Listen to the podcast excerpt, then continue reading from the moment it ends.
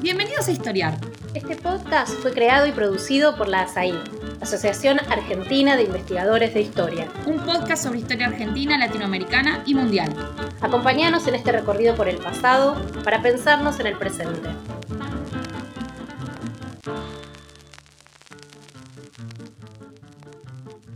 Bienvenidos y bienvenidas a un nuevo episodio de Historiar, el podcast de la Asociación Argentina de Investigadores en Historia. Mi nombre es Agustín Méndez y tengo el gusto de participar del episodio de hoy dedicado a las revueltas y revoluciones en la Edad Moderna previas a 1789, en el que nos centraremos en dos casos importantes. La revuelta de las comunidades de Castilla de 1520-1521 y las revoluciones inglesas del siglo XVII. Para conocer más sobre las causas, el desarrollo y las consecuencias de estos procesos históricos fundamentales para comprender el periodo temprano moderno en Europa, nos acompañan dos especialistas. Por un lado, Andrés Gatinoni, profesor y doctor en Historia por la Universidad de Buenos Aires y magíster en Sociología de la Cultura por la Universidad Nacional de San Martín. Andrés actualmente se desempeña como becario postdoctoral de CONICET y como docente de la licenciatura en Historia de la Universidad Nacional de San Martín. Además, es editor general de Rey Desnudo, revista de libros. Por otra parte, Claudio Risuto, quien es doctor en Historia por la Universidad de Buenos Aires, donde se desempeña como docente en el Departamento de Historia de la Facultad de Filosofía y Letras. Además, es becario postdoctoral en el Instituto Multidisciplinario de Historia y Ciencias Humanas del CONICET. En 2021 ha publicado su primer libro, titulado La revuelta de las comunidades de Castilla en el reino de Dios. Profecía, heterogeneidad religiosa y reforma eclesiástica, 1520-1521, editado por la Universidad de Salamanca. Andrés, Claudio, bienvenidos, muchas gracias por su presencia. Bueno, muchas gracias este, Agustín y a la Asociación Argentina de Investigadores de Historia por la invitación. Es un placer compartir esta conversación con, con vos y con Claudio. Bueno, muchas gracias también y bueno, eh, encantado de participar en la convocatoria. Entre los siglos XV y XVIII, progresivamente y con las particularidades propias de cada caso, los estados europeos comenzaron a centralizar y monopolizar funciones administrativas, legislativas, militares y fiscales. Al mismo tiempo, desde diversos sectores sociales y desde diferentes instituciones surgieron desafíos y respuestas a esos procesos de centralización que adquirieron diversas formas, revueltas, revoluciones, incluso guerras civiles. Quisiera comenzar, Claudio, con una pregunta de carácter introductorio. Lo que ocurrió en Castilla entre 1520 y 1521, ¿fue una revuelta, fue una revolución, fue una guerra civil? ¿Qué fue? Bueno, eh, primero un poco, si querés, qué fue lo que pasó muy básicamente, después lo podemos seguir desarrollando. Eh, la revuelta de las comunidades de Castilla lleva ese nombre por el levantamiento de múltiples ciudades del reino de Castilla, sobre todo de lo que sería el centro geográfico de Castilla, entre Valladolid y Toledo y algunos sitios más, digamos, contra el gobierno dejado por el rey Carlos I, que se después pasa a ser Carlos V, digamos, emperador del Sacro Imperio Romano, y que abandona el reino rumbo al Sacro Imperio para convertirse en emperador. Y bueno, en ese momento todas las ciudades se levantan por, el tipo de gobierno que se deja y por la orientación, digamos, de un poco política que estaba llevando el rey, eh, un joven rey hace pocos años eh, llegado a Castilla. Bueno, eh, respecto de si se trata de una revolución o no, un poco para también para comenzar, diría que, que fueron una revuelta por la carga que tiene hoy el término revolución y por eh, cómo se ha convertido en un término, eh, sobre todo en los siglos XIX y XX, profundamente, digamos, con una carga imposible de, traspasar al, al siglo XVI. Por lo cual, bueno, lo que uno lo caracterice como una revuelta no quiere decir que no haya tenido eh, implicancias transformadoras, no quiere decir que la revuelta de las comunidades de Castilla haya sido un intento eh, no logrado, podríamos decir, o sí, no logrado porque fueron derrotadas, haya sido un intento por eh, reconfigurar las relaciones entre el rey y el reino en respecto de, lo que se estaba llevando adelante por, por, parte de, Carlos y, bueno, y que es lo que desata fundamentalmente la, la guerra civil, también una, otra historiografía la llama guerra civil, y que eh, es una respuesta a la política de Carlos, pero también puede tener, esto también se ha señalado mucho, implicancias, digamos, más profundas, por ejemplo, en relación a, esta cuestión del fortalecimiento de las monarquías, por ejemplo, en, los siglos XV y XVI, que, señalabas en la introducción. En el caso inglés, Andrés, el término revolución está mucho más establecido, aunque con frecuencia también se habla de guerra civil, y en algunos casos de las dos cosas al mismo tiempo. ¿Qué fue lo que ocurrió en Inglaterra? Bueno, en el caso inglés eh, también la forma de denominar el periodo ha sido muy discutida por los historiadores. Eh, voy a ver si me animo a hacer una síntesis tan buena como la que hizo Claudio sobre lo que sucedió muy brevemente. Una este, serie de enfrentamientos entre el Parlamento y el rey, que era otro Carlos I, pero Carlos I de Inglaterra en este caso, este, que derivan en una serie de guerras civiles, en finalmente la captura, el enjuiciamiento público del rey y su ejecución y el establecimiento de una república de corta duración. Este, todo esto entre 1640 y finalmente la restauración de la monarquía en 1660. Entonces, eh, frecuentemente se ha discutido qué, cómo denominar este, este periodo. Eh,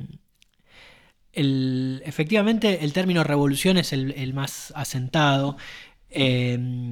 también se, puede pensar en revuelta o en gran rebelión, como le decía el conde de Clarendon, uno de los primeros historiadores del hecho que fue este protagonista de, los acontecimientos. Eh, y, o, se habla también de guerras civiles. Estos nombres tienen cierta validez en la medida en que enfatizan algún aspecto eh, del proceso, digamos, la revuelta, porque efectivamente hubo una movilización política y militar sediciosa que se alzó en contra del rey. La guerra civil, bueno, en Inglaterra hubo tres guerras civiles, además hubo tres guerras con Escocia y una rebelión en Irlanda que condujo a una guerra este, bastante extensa y una violenta reconquista. Pero bueno, cuando hablamos de guerra civil, en, en, general nos referimos específicamente a Inglaterra y nos olvidamos un poco de, de lo que pasa en Escocia y en Inglaterra, eh, perdón, Escocia e Irlanda. Pero sobre todo estos dos términos, revuelta, guerra civil, tienen eh, dos límites. Por un lado, hacen referencia a una parte del proceso, a la sedición, a la guerra y no tanto a las consecuencias. Y por otro lado, le quitan especificidad al proceso. ¿Por qué? Porque, por ejemplo, durante el periodo Tudor, este, digamos durante el siglo XVI, hubo una veintena de revueltas de distinta índole eh, y de distinta envergadura por motivos religiosos, fiscales, sociales, económicos, etc. También durante la Edad Media hubo varias guerras civiles en Inglaterra muy importantes, de, entre ellas la más reciente, la Guerra de las Dos Rosas, en el siglo XV. Y por otro lado, como ya decía James Harrington en, su escrito eh, eh, Oceana de 1656, eh, la guerra fue la consecuencia de la disolución del gobierno y no al revés. Entonces, si nos concentramos solamente en la guerra, nos perdemos de, eh, eh, digamos, de explicar una parte del proceso, de qué fue lo que condujo a la guerra. Ahora bien, con respecto al término revolución,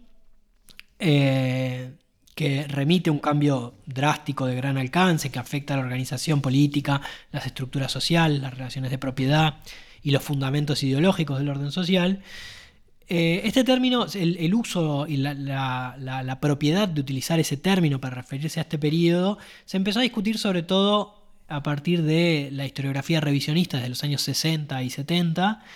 que planteaba, por un lado, que es un término anacrónico en el sentido de que, mm, de que el significado que tenía en la época era distinto al que nosotros le damos después de la Revolución Francesa, que su aplicación parte de una lectura teleológica, pues evalúa el proceso a partir de los resultados y no de, y no de las intenciones de los sujetos. Y argumentaban que, bueno, que en la época el sentido del, término revolution tendría, estaba más vinculado con el movimiento cíclico como el de las revoluciones en los planetas, etc. Hoy sabemos que eh, la palabra revolution se empleaba en el discurso político inglés de la década de 1640 y que había distintos sentidos en disputa, como en distintos contextos de cambios grandes y rápidos, el vocabulario es particularmente inestable y está en disputa, y las palabras adquieren nuevos sentidos todo el tiempo, y podemos encontrar eh, varias eh, instancias donde Revolution ya no remite a, ese movimiento cíclico, sino a un cambio, a una ruptura, a una inversión que puede ser juzgada tanto en términos eh, positivos como negativos y que podía ser pensada o vinculada con la acción humana, con la acción divina o con ambas. En ese sentido, creo que el término revolución tiene toda una serie de sentidos que vale la pena conservar. Muy bien, y Pensando desde las causalidades, si tuviéramos que identificar cuáles fueron los factores de largo plazo y los desencadenantes inmediatos, ¿cuáles serían en cada uno de estos acontecimientos? Agregando un poco en el sentido de revolución, eh, cabe decir que también durante la revuelta de las comunidades Castilla e incluso en los años eh, posteriores, se utiliza el término revolución para, para, en algunos pocos casos, para referirse a la revuelta. Eh, e incluso en el mundo italiano es un término muy utilizado en el siglo XVI para, para referir a distintos movimientos políticos. Por tanto, si uno quisiera retomar cierta digamos, visión de los actores, está el término revolución circulando, es relativamente marginal todavía si uno compara con, por ejemplo, con lo que sucede en el siglo XIX o en el siglo XX, pero, pero se encuentra, digamos, incluso hay toda una teoría de que el término revolución aparece primero casi en español, digamos, por, por cómo se va introduciendo en los diccionarios y demás, en, el sentido esto de carga política, digamos, de, relación con, con los movimientos políticos. Obviamente es un término de la astronomía,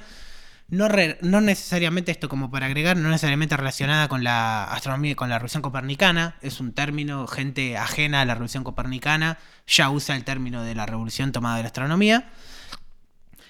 Y bueno, y un poco para agregar, digamos, eh, quien, digamos, un poco cierta historiografía ha dejado un poco de discutir si es revuelta, si es revolución en términos, utilizando los términos, sino mucho más concentrado en la descripción del proceso. Y en ese sentido, eh, bueno, no se puede, hablando de, las comunidades de Castilla, no se puede negar que hay una densidad en el movimiento que bueno, que uno podría decir que abre, abre cierta brecha para pensar otra evolución posible de la historia de Castilla en particular y de los reinos hispánicos en general, sobre todo en relación a el proyecto europeo, digamos, que va a iniciar Carlos V y que en parte van a continuar sus sucesores, digamos, en donde eh, buena parte de la política del reino va a estar orientada hacia, hacia el sostén de, este imperio, digamos, y, de las guerras en Europa. Así que en ese sentido uno podría decir que los comuneros, digamos, eh, trataron de, poner freno, digamos, a, muy inicialmente cuando este proceso en parte se estaba iniciando, a, lo que después en buena parte triunfó y significó 150 eh, años, digamos, de, política española en Europa y demás. Bueno, pensando en términos de las causalidades, ¿cuáles fueron los factores de largo plazo y los desencadenantes inmediatos de estos procesos? Obviamente, explicar, digamos, la causa de la revuelta también es un debate historiográfico muy amplio. Uno de los puntos de discusión, por ejemplo, es qué sucede con la política de los reyes católicos, que son estos reyes, eh, digamos, eh, que tienen cierto carácter fundador de muchas cuestiones en, la historia de España, y que, bueno, para muchos autores eh, significaron, digamos, sobre todo la política de Fernando, porque, bueno, Isabel muere en 1504 y Fernando el Católico más o menos continúa como regente por más de 10 años más, tanto de Castilla como, bueno, como rey de Aragón. Y bueno, para toda una historiografía, ya el propio, la propia acción de los reyes católicos significó las bases para una protesta a gran escala de las ciudades. En cambio, para otros autores no, porque aparece mucho en los propios discursos de los comuneros, aparece recurrentemente cierta visión del pasado castellano, digamos, posterior a la, guerra civil de, mediados de la segunda mitad del siglo XV, que es de donde después emerge el poder de los reyes católicos, eh, ese periodo, digamos, inicial de los Reyes Católicos es visto como un periodo próspero, entonces hay mucha controversia en este sentido, porque uno encuentra en las propias voces comuneras ciertas alusiones a, Isabel de Castilla, digamos, muy elogiosas y demás, y como uno, cuando ve ciertos procesos de los que es acusado el gobierno de Carlos y ve que son en continuidad con lo que se venía haciendo, no son en, ruptura, entonces queda esta confrontación, digamos, entre cómo era visto en la propia época y cómo uno puede ver la, la explicación de, una, de cierta causalidad. Esto por un lado, digamos. En segundo lugar, el, los primeras dos décadas del siglo XV, en términos, si uno quiere, digamos, económicos, fueron particularmente difíciles en Castilla, particularmente difícil para la, lo, la actividad preponderante en las ciudades que se levantaron, que es para la industria textil. Fueron periodos de varias malas cosechas y varios problemas en este sentido que perjudicaban fuertemente a ciudades como Toledo o como Segovia, que se concentraban mucho más en la producción artesanal que en la producción, digamos, eh, agropecuaria, por decir de algún modo. Entonces ese es otro factor también que, que, que uno puede tener en cuenta como, como, desencadenante. Y bueno, y después el factor, digamos, que tiene que ver con la cuestión de los reyes católicos, tiene que ver con esto que un poco hablabas antes del fortalecimiento de la monarquía, digamos. Es un proceso muy extenso durante toda la Edad Moderna de cómo las monarquías se fortalecen en general, no siempre, pero en general a costa de quitar poder y en algunos casos incluso empobrecer a, ciudades, eh, señoríos y todo tipo de, de, de poderes intermedios y, y, y, diríamos y bajos, si uno quiere de algún modo, o, o, incluso a veces haciendo la guerra unos con otros, digamos, eh, para, en pos de fortalecer al rey. Entonces este sería como otro factor que uno podría ver, incluso algunos autores han hablado de, revuelta antiabsolutista para hablar de las comunidades de Castilla, un poco por toda esta cuestión de, intentar frenar la creciente intervención de los reyes en, el poder de las ciudades, digamos, a través de, no sé, figuras como los corregidores y, y de distintas maneras. Y bueno, hay un cuarto lugar que tendría más que ver con la historia acontecimiental de algún modo es la propia figura de Carlos, la propia llegada de Carlos a Castilla. Pensemos, Carlos es el nieto de los reyes católicos, su padre muere cuando él es muy pequeño y su madre, que sería la heredera de ambos reinos, es Juana, Juana de Castilla, conocida como Juana la Loca, y que, digamos, desde muy tempranamente es declarada como incapaz de gobernar, eh, tanto por su marido, después por su padre, y bueno, y cuando Carlos llega a cierta mayoría de edad, muerto su abuelo, que era el que hacía de regente en Castilla, se declara rey de Castilla, todavía en vida de su madre. Esto era una especie de contrasentido, porque no podía haber, digamos, si todavía estaba en vida la que era la reina, porque alguien, el hijo se iba a declarar rey. Esto es muy mal recibido en 1516, muy mal recibido en Castilla entre fines de 1515 y 1516, es muy mal recibido en Castilla y al momento de llegar Carlos, que es él nace y crece en Borgoña, los hijos de Juana, digamos, se crecen por separado, unos crecen en Borgoña, otros crecen en Castilla. Y bueno, Carlos es de los que crecen en Borgoña, que era la tierra de su padre, digamos. Eh, y bueno, cuando llega es un rey que no habla español, que es muy joven, que no tiene experiencia y que está controlado por un grupo de señores eh, flamencos, digamos, propios de, la zona de, Borgoña, que un poco se, con ayuda de algunos españoles, de algunos eh, castellanos y aragoneses también, se reparten muchísimos cargos, desplaza a, a buena parte de los grupos eh, nobiliarios de la corte, digamos, o, o trae a todos estos nuevos grupos, por tanto, genera descontento en todos los ámbitos sociales, desde la nobleza a sectores del clero y sobre todo en, en las ciudades, digamos. Entonces, esto le agrega al movimiento, sin, no, sin dejar de lado todas las otras causas, un componente, digamos, de corte, de reivindicación del propio reino de Castilla contra lo que se considera de algún modo una invasión, casi una invasión extranjera, porque viene con soldados que si uno, según muchísimos testimonios, cometen todo tipo de atropellos contra la población hasta que, digamos, Carlos se va a la búsqueda del imperio y se desata la rebelión, digamos. En Inglaterra, Andrés. Bueno, en el caso inglés también esto ha sido eh, muy discutido y siempre el problema de cuán atrás llevar los orígenes de, la revolución, ¿no? Este, un gran historiador, Geoffrey Elton, que, que cuestionaba un poco esto diciendo no hay, no hay que estudiar el periodo de los Tudor como eh, si fuera la, ruta a la revolución. Y luego los revisionistas se agarraron un poco de eso eh, para obviar todo tipo de antecedentes y,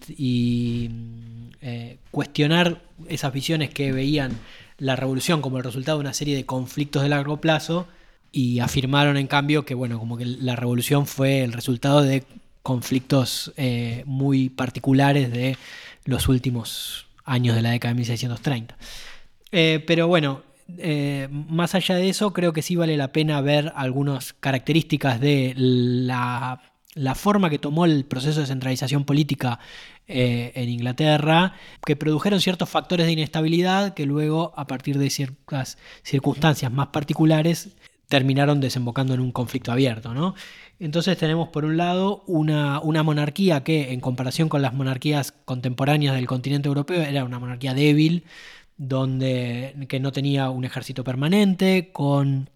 eh, escasos ingresos fiscales y donde la corona tenía recursos propios insuficientes. Por otro lado, un parlamento que había logrado retener la facultad de aprobar impuestos y votar leyes un sector social, la, la gentry, el, podríamos decir el conjunto de los terratenientes que no formaban parte de la aristocracia, que tenía un papel cada vez más relevante en la economía y en el gobierno a nivel local, pero que no tenía o que estaba bastante lejos del poder central de la corte y que eh, tenía una insatisfacción con respecto a eso, seguido de otros sectores también que habían eh, eh, ganado cierto poder económico, como los, los campesinos ricos o los comerciantes o los artesanos, y que también estaban bastante lejos de las decisiones del poder central. Y por otro lado, otro proceso que sería muy extenso de desarrollar en detalle, pero las características de la reforma protestante en, Inglaterra, que es por otro lado inseparable del proceso de centralización política, pero podríamos referirnos brevemente a lo que se conoce como el Elizabethan Settlement, el acuerdo o el compromiso isabelino, que luego de eh, los reinados anteriores y los conflictos entre protestantes y católicos, ese acuerdo isabelino logra preservar la paz entre católicos y protestantes, pero sin cerrar el conflicto, y eh, produce a, su vez una ruptura dentro del campo protestante entre la jerarquía episcopal por un lado y el anticonformismo puritano por el otro, y pone a la monarquía en el centro de las expectativas de todos. Eh, entonces, eh, en ese contexto, el desarrollo del, puritanismo como un movimiento o un programa cultural que surge dentro de la Iglesia de Inglaterra y que apunta a reformar todos los aspectos de la vida, eh, no solamente el culto, sino el entretenimiento, las maneras de hablar, las formas de vestirse, el uso del sabbat, etc., eh, va a ser una fuerza muy significativa para llevar adelante y para pensar las características de ese cambio eventualmente revolucionario. Por otro lado, ya yendo más al, contexto más específico de la eh, previo a inmediatamente anterior a la revolución, tenemos el, gobierno de Carlos I con un eh, con una forma este, bastante intransigente de eh, intentar emular lo que estaban haciendo las monarquías absolutas en el continente. Eh, su disolución del Parlamento y su gobierno personal de 11 años, eh, gobernar 11 años sin el Parlamento, eh, su aumento de tributos de modo arbitrario y anticonstitucional, que generaban, por supuesto, grandes descontentos, los gastos excesivos de la, Corte, que generaban la necesidad de recaudar más y al mismo tiempo eran, este, le daban mucha mala fama a los ojos de aquellos que no, que no tenían eh, cercanía a la corte, en particular la impopularidad del duque de Buckingham, ¿no? eh, que había sido favorito de el rey Jacobo I y luego había sido un cercano colaborador de, su hijo Carlos I. El acercamiento de Carlos al catolicismo, en particular por eh, haberse casado con una reina católica y haber incorporado a su corte una buena este, cantidad de eh, católicos, su política exterior filocatólica, sus movimientos de acercamiento a España, y por otro lado, la política eclesiástica de, eh, llevada adelante por eh, el, arzobispo de Canterbury, William Laud, que busca un poco recuperar los ingresos de la, de, la iglesia, fomentando también todo lo que tiene que ver con los rituales este, mm, que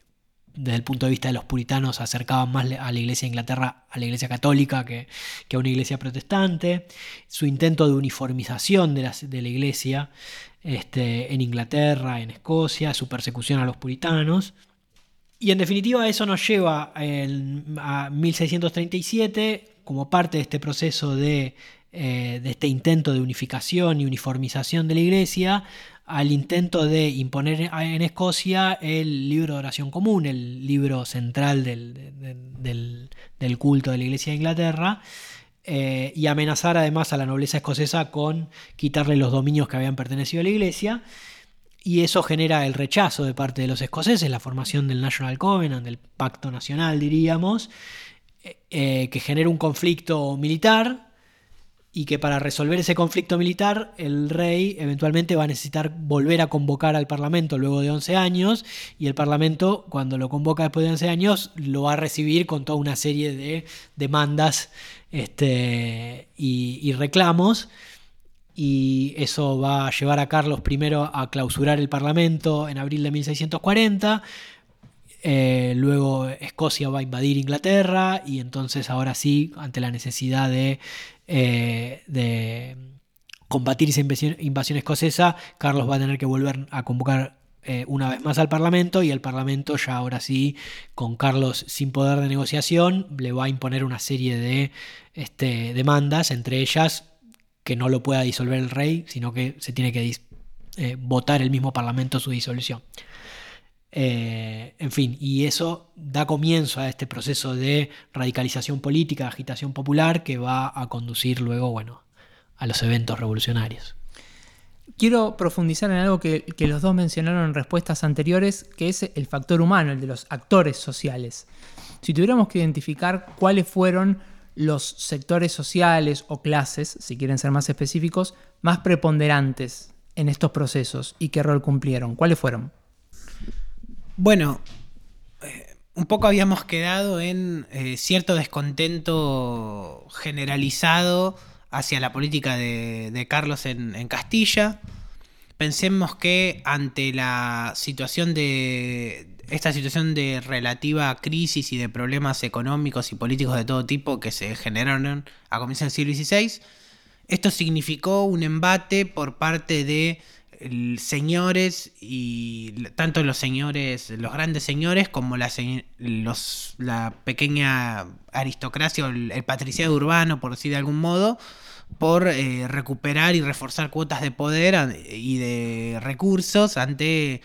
cierta escasez, por decirlo de algún modo. Por eso empezar con la aristocracia, que es como quizá el factor determinante hasta cierto punto en la revuelta. La aristocracia inicia eh, en parte acompañando el, descontento popular que se desarrolla por, la política de Carlos, en parte va a ser pasiva y en algunos lugares va a tomar, eh, digamos, como se decía en la época, apellido de comunidad por, para frenar la, radicalización, se van a hacer nombrar ellos líderes de las comunidades, esto pasa en algunos lugares. Pero finalmente van a hacer su intervención militar, va a ser decisiva porque no queda ejército en Castilla por parte del rey, no tiene un ejército real, es muy pequeño. Y entonces la intervención de las tropas nobiliarias de distintas zonas, comandadas sobre todo por el condestable de Castilla y por el almirante de Castilla, que son nombrados gobernadores del reino, una vez que Carlos se va y se desata la revuelta y que el único gobernador era su antiguo preceptor Adriano de Utrecht, va, a agregar estos dos nuevos gobernadores, eh, digamos, castellanos, como para contener la situación y, va a ser, digamos, eh, fundamental su, participación a la hora de, derrotar la revuelta. Esto sería como para empezar. Después, los comuneros o la comunidad, en principio, es un movimiento complejo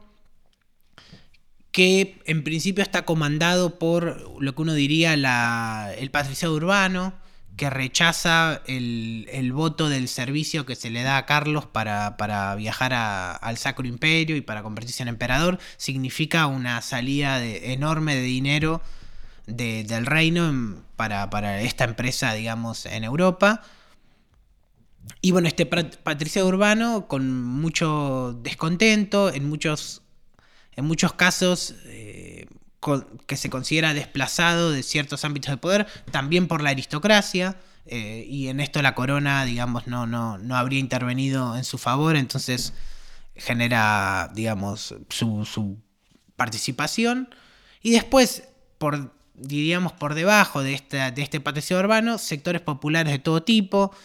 artesanos sobre todo, que participan en las diferentes ciudades y que establecen esta especie de, de gobierno ampliado,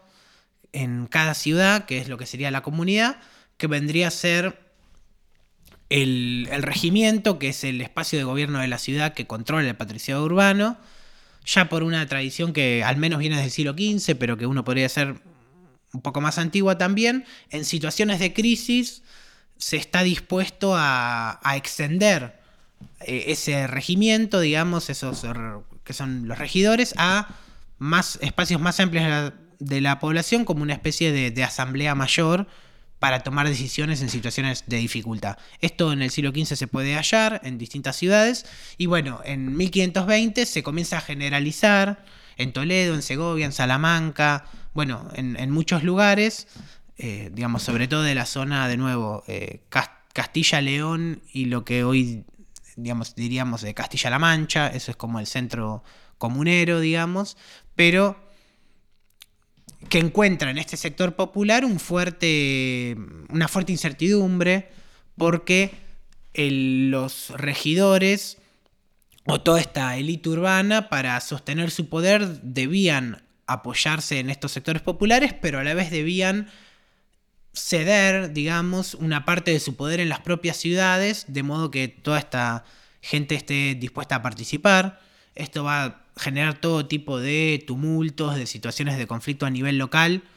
que cada vez más se lo está rastreando la historiografía y que a veces está marcado por las luchas de bandos al interior de las ciudades, de bandos, eh, digamos, de la élite de la ciudad, y en otros casos no, está marcado por la propia movilización popular, por la propia. por el propio por la propia experiencia de participación popular, que es bastante larga, no es una novedad de las comunidades de Castilla. Hay todo un vocabulario que refiere al bien común, que refiere a la libertad, que refiere a un montón de tópicos y que en los sectores plebeyos, podríamos decir, se conocen y hay toda una gimnasia, podríamos decir de algún modo, de la, de la, rebelión que, se, que se desarrolla durante la revuelta. Otro factor importante es el, papel del clero, que es bastante llamativo en la revuelta. Hay, bueno, uno de los líderes de la revuelta es un obispo, el obispo de Zamora, Antonio de Acuña, eh, pero es el único así a ese nivel. Después hay sectores del bajo clero, incluso sectores de, las órdenes religiosas, de franciscanos, dominicos, agustinos, que, que participan de un modo u otro, a veces incluso tomando las armas en la revuelta. Y bueno, un poco, eh, con, a pesar de, uno podría decir que a pesar de estas fuertes bases sociales que pueda tener la revuelta, incluso hay toda una línea de investigación que vincula la revuelta con el desarrollo, diríamos, industrial o artesanal en Castilla, y que choca muy fuerte con todos los intereses de, exportación lanal, de, de exportación de lana que, significan, digamos, se disputa por, como la lana es la materia prima, hay toda una disputa por, por, por la lana si se exporta o si se utiliza para producir localmente. Al, digamos, sin perder consideración de todas estas cuestiones, cabe llamar la atención que el grueso de la revuelta se articula, digamos, eh, políticamente, digamos, por eh, la búsqueda de cierta alternativa de gobierno ante la situación que deja a Carlos salirse y ante el, desde su perspectiva, sin número de atropellos que se estaban cometiendo. Digamos, el grueso es la elaboración de una junta que primero se reúne en Ávila, después en Tordesillas, después en Valladolid, y que busca gobernar en ausencia del rey. Digamos, este es como el grueso, y que, bueno, toma medidas de gobierno, reemplaza corregidores, hace todo tipo de, de, medidas como si fuera el gobierno efectivo, digamos, de junta un ejército, etc. Así que, bueno, esto sería un poco eh, los participantes y, y la importancia fundamental en cómo se articulan, porque eh, gente que inicialmente o sectores que inicialmente podían ser pasivos ante la revuelta, después van a intervenir y van a ser determinantes u otros van a abandonar y eso también va a ser determinante. Bueno, en el caso inglés, eh, en el caso inglés también es eh, complejo y, va variando a lo largo del, proceso, ¿no? en términos bastante generales, eh, hay que tener en cuenta que al principio del proceso, cuando se convoca, cuando Carlos convoca finalmente al Parlamento en 1640, los sectores dentro del Parlamento que están a favor de plantearle toda esta serie de reclamos al propio rey son bastante amplios y eh, entonces eh, Carlos se enfrenta a una oposición bastante extendida, digamos, que incluye bueno, entre el Parlamento básicamente a miembros de la Gentry y miembros de eh, este, en la Cámara de los Lores, algunos miembros de la aristocracia, pero también afuera del Parlamento eh, sectores eh, artesanos, comerciantes, etcétera, que apoyan la movilización y que con movilización apoyan esos eh, reclamos. Entonces, en un primer momento hay un, este, un apoyo relativamente extendido. Ahora, a medida que la agitación política se va radicalizando, que después eh, se produce la rebelión en Irlanda y eso eh, plantea un nuevo foco de conflicto porque los ingleses coinciden bastante en la necesidad de ir a reprimir esa rebelión, además que están llegando noticias bastante este, aterradoras acerca de lo que los este, rebeldes católicos están haciendo con los protestantes en Irlanda. Entonces hay cierto consenso acerca de la necesidad de reprimir a, la, rebelión, pero los este, parlamentarios no quieren poner un ejército en manos de Carlos porque saben lo que va a hacer Carlos una vez que termine de resolver el asunto en Irlanda. Entonces eso este, radicaliza un poco el conflicto y eh, genera un enfrentamiento abierto entre el Carlos y el Parlamento que deriva en la Primera Guerra Civil. Y en la Primera Guerra Civil ahí, y ya a, partir de eso y de la movilización popular que había dado lugar a eso, varios sectores que en un primer momento podían estar eh, del lado del Parlamento presentando algunas demandas del lado del rey, rápidamente se pasan al Partido del Orden. Eh, Luego eh, el proceso en distintas instancias se va radicalizando, va planteando este, demandas y objetivos más, este, más trascendentes y eso genera divisiones al interior del bando, parlamentario y entonces la coalición este, va, va cambiando. Pero en términos muy amplios podríamos pensar que el bando realista estaba conformado por el rey por supuesto, la familia real, la eh, más alta aristocracia, eh, la jerarquía eclesiástica eh, y mm, sectores del, campesinado que este, defendían a su rey.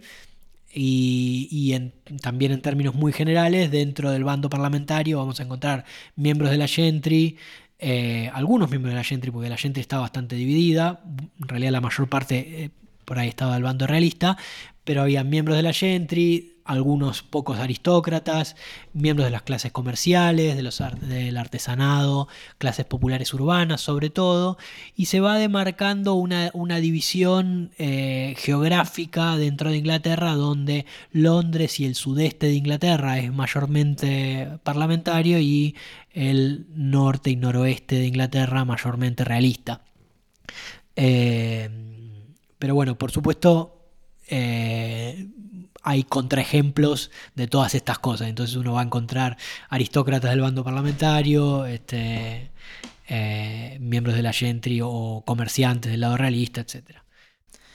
Bueno, llegados a este punto, hacemos una interrupción breve y ya volvemos con el resto de las preguntas para Claudio y para Andrés. Este es el podcast de ASAI, la Asociación Argentina de Investigadores en Historia. Te invitamos a asociarte y a seguirnos en las redes, en Twitter, en Facebook, en Instagram. Podés encontrar toda la información sobre la asociación en nuestra página asai.org.ar. Te esperamos todos los sábados con un nuevo episodio de Historiar sobre los grandes temas de nuestro pasado, abordados por especialistas e historiadores profesionales de manera rigurosa y cordial. Seguimos con nuestro episodio de hoy. Bueno, quizás ahora convendría que conversemos un poco sobre las consecuencias de estos dos procesos históricos. ¿Qué fue lo que cambió la revuelta de las comunidades y qué fue lo que cambió las, revoluciones inglesas de cara al periodo que vino inmediatamente después? Bueno, en general, eh, sobre qué las consecuencias, digamos, ha tenido mucha carga eh, como una visión negativa, digamos, lo que no cambió, porque fueron derrotadas las comunidades de algún modo. Y bueno, y esto tendría que ver con la posibilidad de la construcción de una monarquía un poco más limitada, digamos, de algún modo. Esto, toda una historiografía, por ejemplo, ha hablado de un trasfondo republicano en la revuelta comunera, que parcialmente se lo puede hallar, pero no en la magnitud que cierta historiografía le, ha otorgado, digamos. Por lo cual, una primera consecuencia es la no transformación o la no modificación de, cierta relación entre el rey y el reino y hasta cierto punto de cierta limitación de, los intereses dinásticos de, los reyes, por decir de algún modo. Digamos, eh, a partir de la ruta comunera fue mucho más fácil en Castilla, que es el más grande de los reinos que, que compusieron la corona de Castilla, fue más fácil en Castilla de algún modo la, imposición de la política de la monarquía. Esto en primer lugar. En segundo lugar, también ha sido muy discutida la cuestión de la represión,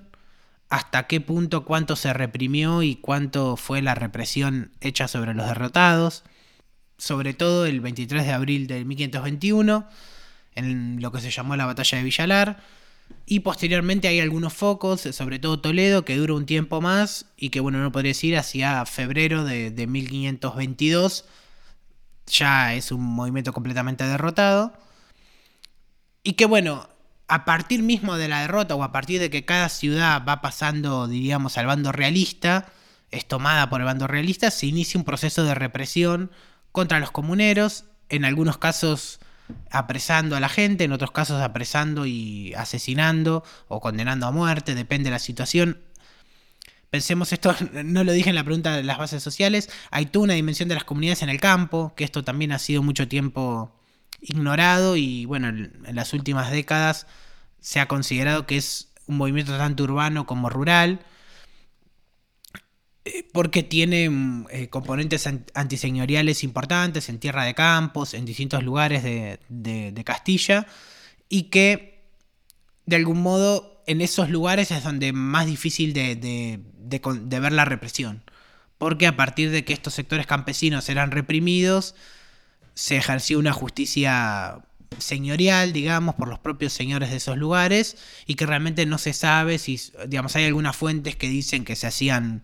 eh, digamos que se asesinaba gente muy inmediatamente y entonces no hay procesos, no hay manera de, registrar realmente cuánta gente es. Lo que hay, digamos,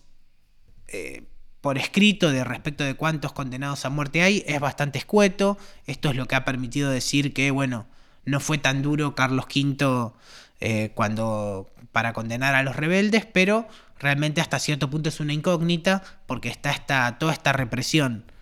eh, a nivel señorial y a nivel de autoridades locales, que, no es la que hace directamente la corona,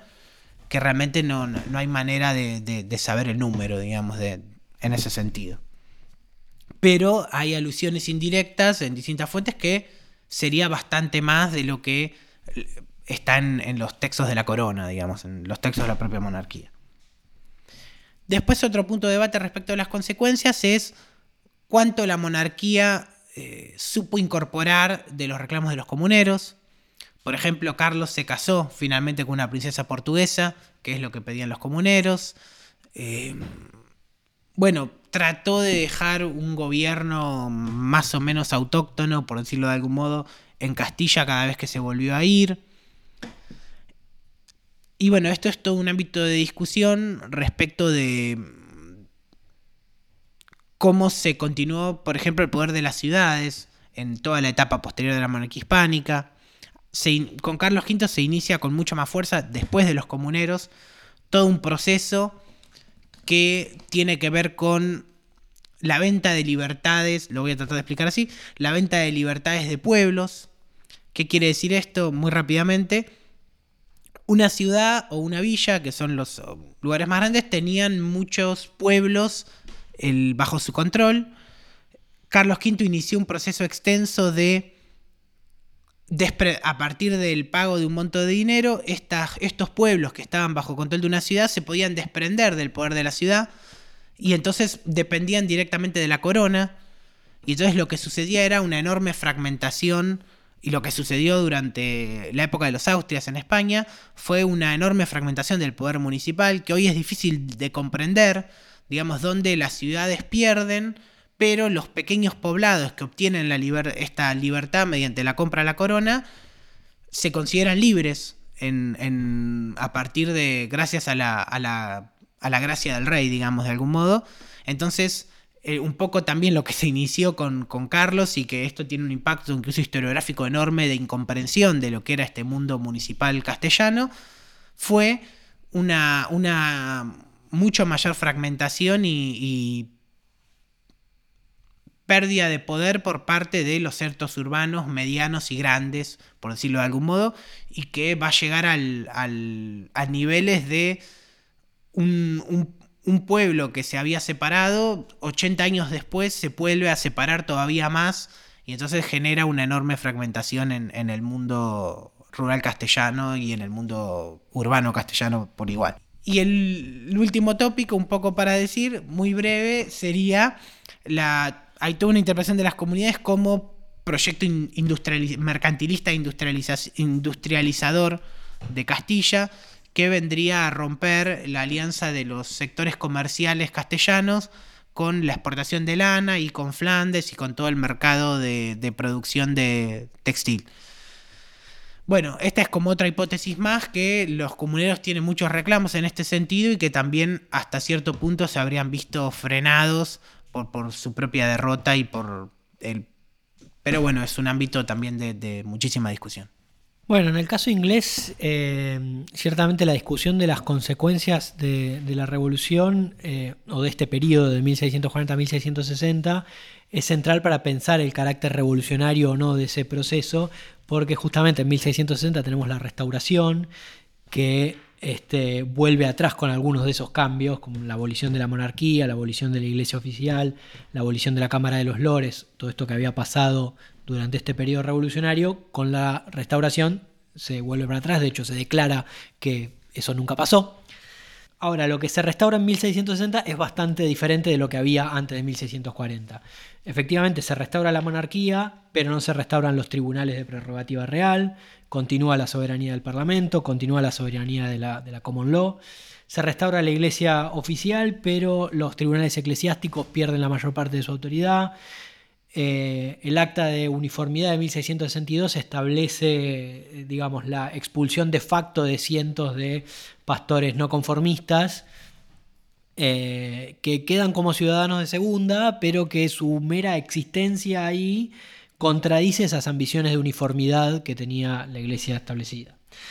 Eh, por otro lado, transformaciones económicas que se dieron durante el periodo revolucionario se mantienen y se profundizan en los periodos posteriores.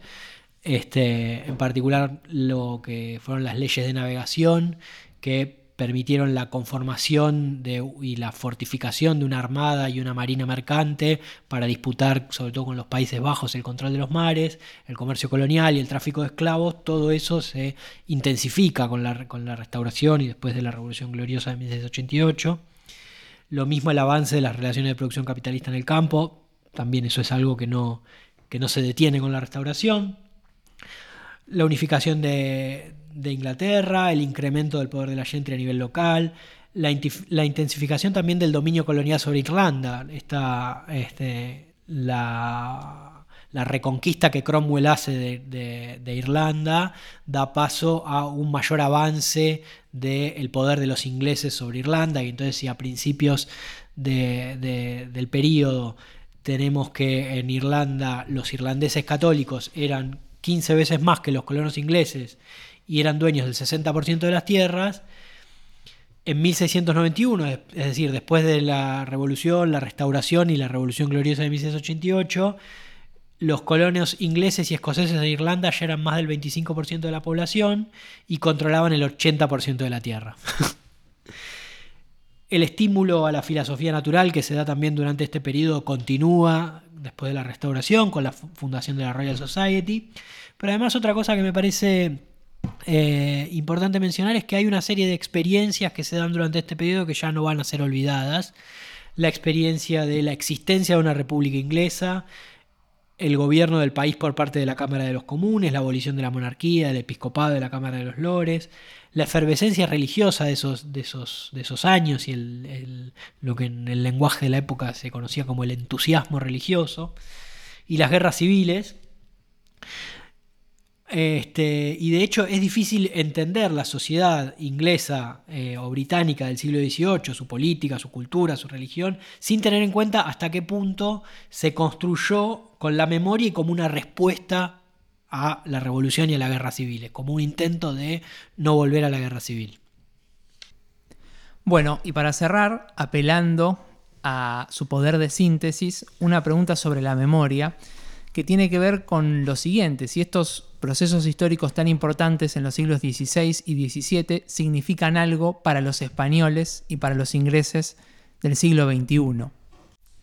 La memoria de los comuneros, por decir de algún modo, fue muy importante, sobre todo en los siglos XIX y XX, muy muy importante. toda una tradición, diríamos, nacionalista liberal vio a los comuneros como, como su antecedente y como su ideal a, imitar, se, se, hicieron logias secretas bajo el nombre de los comuneros, en tiempos de, las revoluciones liberales, se escribieron novelas, eh, toda una búsqueda por buscar en, eh, hallar en los comuneros esa posibilidad de, de historia alternativa de España en ese momento de, España, sin localizarlo solamente a Castilla, eh, frente a lo que se denominaba lo que triunfó, que sería eh, la, tiranía, toda una serie de, características, eh, digamos, muy despectivas para hablar de la monarquía hispánica de los siglos XVI, XVII y XVIII. Esto fue muy fuerte hasta la guerra civil, podríamos decir, incluso en la Segunda República el morado que se agrega a la bandera de España se cree que es por los comuneros, porque había algún recuerdo que hoy se cree que es más bien equivocado, que decía que los comuneros se ponían un, morado para identificarse, aparentemente se ponían un rojo carmesí, no un morado, pero quedó el recuerdo y se, y se utilizó. Y bueno, eh, el franquismo significó un fuerte no total, pero un fuerte retroceso de toda esta memoria por su componente republicano, por su componente democrático, bueno, por distintas razones. Y bueno, el periodo de la transición en, los años 70 fue el gran momento de resurgir de, la memoria comunera a partir de la lucha por las autonomías. pasó a ser eh, los comuneros símbolo de la autonomía castellano-leonesa, mucho más localizado, digamos, frente a los modelos del siglo XIX que eran para toda España. Y que, digamos, hoy, eh, bueno, se acaban de cumplir hace 500 eh, años de la batalla de Villalar, que es la fecha que se pone de conmemoración. digamos, no acaba por... Ha habido muchos eh, homenajes, ha, habido muchos, eh, digamos, a nivel tanto académico como a nivel hasta cierto punto popular, pero eh, uno podría decir así muy fuertemente, se está luchando de algún modo porque la memoria comunera tenga la fuerza que, tenía y, y con toda una nueva resignificación, pero bueno, el problema fundamental en todo esto es la cuestión de la monarquía de, bueno, como hoy España es una monarquía parlamentaria, podríamos decir, y bueno, hay toda una tradición muy ambigua, de, muy conflictiva, de hacer coincidir a, los comuneros con la monarquía, por tanto, bueno, eh, es muy difícil una memoria comunera que, no sea a la vez republicana, por lo cual, bueno, es parte del problema del uno podría decir del republicanismo en Castilla y a la vez de cierta pérdida de, imagen del pasado tan lejano, como que la memoria histórica se ha concentrado muchísimo más en el tiempo de la guerra civil hacia aquí. Y bueno, parte de esto hace que hoy los comuneros sí hay un montón de movimientos, pero no como que no terminan de, despegar por, por, por todas estas dificultades. Bueno, en el caso inglés, si retomo lo que decía un poco antes de cómo la sociedad que se configuró durante el siglo XVIII se configuró un poco en respuesta a esa revolución, uno podría pensar que en cierta medida la memoria de la, revolución inglesa se, eh, se, transformó institucionalmente, ¿no? Como que adquirió una cierta carnadura institucional, instituciones que buscaron que eso nunca vuelva a suceder eh, en Inglaterra, como de hecho no ha vuelto a suceder y no ha vuelto a haber un este, régimen republicano eh, en Inglaterra. Ahora bien, y bueno, por un lado habría que decir que es un periodo de la historia inglesa que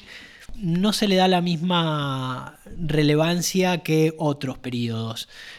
Por ejemplo, en las currículas escolares no, no, siempre se estudia el siglo XVII. Este, en todo caso, a lo sumo la, Revolución Gloriosa de 1688 sí, pero no tanto lo que vino antes. Y, se estudia mucho más el periodo de los Tudor o el periodo victoriano,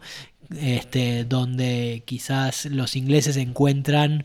eh, más motivos para enorgullecerse o más cosas con las que se identifican que en la este, juzgamiento público y la ejecución de, su rey. Lo mismo también si uno ve la, producción eh, eh, cultural, ¿no? la industria cultural, uno va a encontrar muchísimas más películas o novelas o series sobre los Tudors, sobre el periodo victoriano, sobre el periodo eduardiano, que sobre la Revolución Inglesa. Pero por otro lado también hay que decir que eh, desde la Revolución hasta sobre todo el siglo XX y el siglo XXI también, hubo una memoria eh, radical, si se quiere, de la Revolución Inglesa en distintos momentos, distintos eh, movimientos políticos radicales, movimientos políticos de izquierda que encontraron en aquellos movimientos revolucionarios de la década de 1640 eh, ejemplos, eh, ideas que han ido retomando y que, han ido tratando de filiarse con ese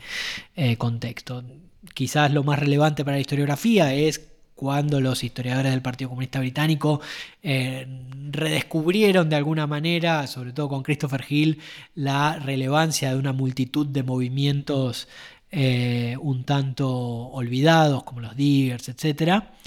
Eh, y eh, trataron de eh, trazar ahí largas historias de subterráneas de tradiciones radicales inglesas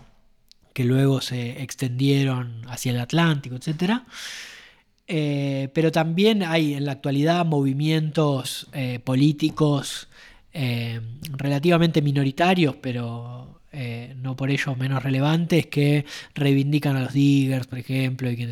hay un festival que se, hace regularmente en Wigan, donde, de donde era Winstanley, y este, recuerdan a los diggers, hay momentos, este, movimientos también ecologistas que han reivindicado la figura de Winstanley, eh, etc. Entonces hay también una memoria eh, radical, si se quiere, de la Revolución Inglesa y un intento de recuperar ese, pasado. Eh, un poco como lo que pasa con el republicanismo, el republicanismo en Gran Bretaña en la actualidad tiene un lugar relativamente marginal en la vida política, eh, está presente y a veces es bastante, eh, puede ser estridente, pero su capacidad de movilización es este, bastante escasa. Pero bueno, la memoria existe. Bueno, muchísimas gracias Andrés, muchísimas gracias Claudio por, sus, por su tiempo, por sus respuestas y por habernos dado motivo para volver a repasar estos procesos históricos tan importantes de la Edad Moderna. Nosotros nos despedimos, pero la semana que viene habrá un nuevo capítulo de Historiar. Nos vemos en ese momento.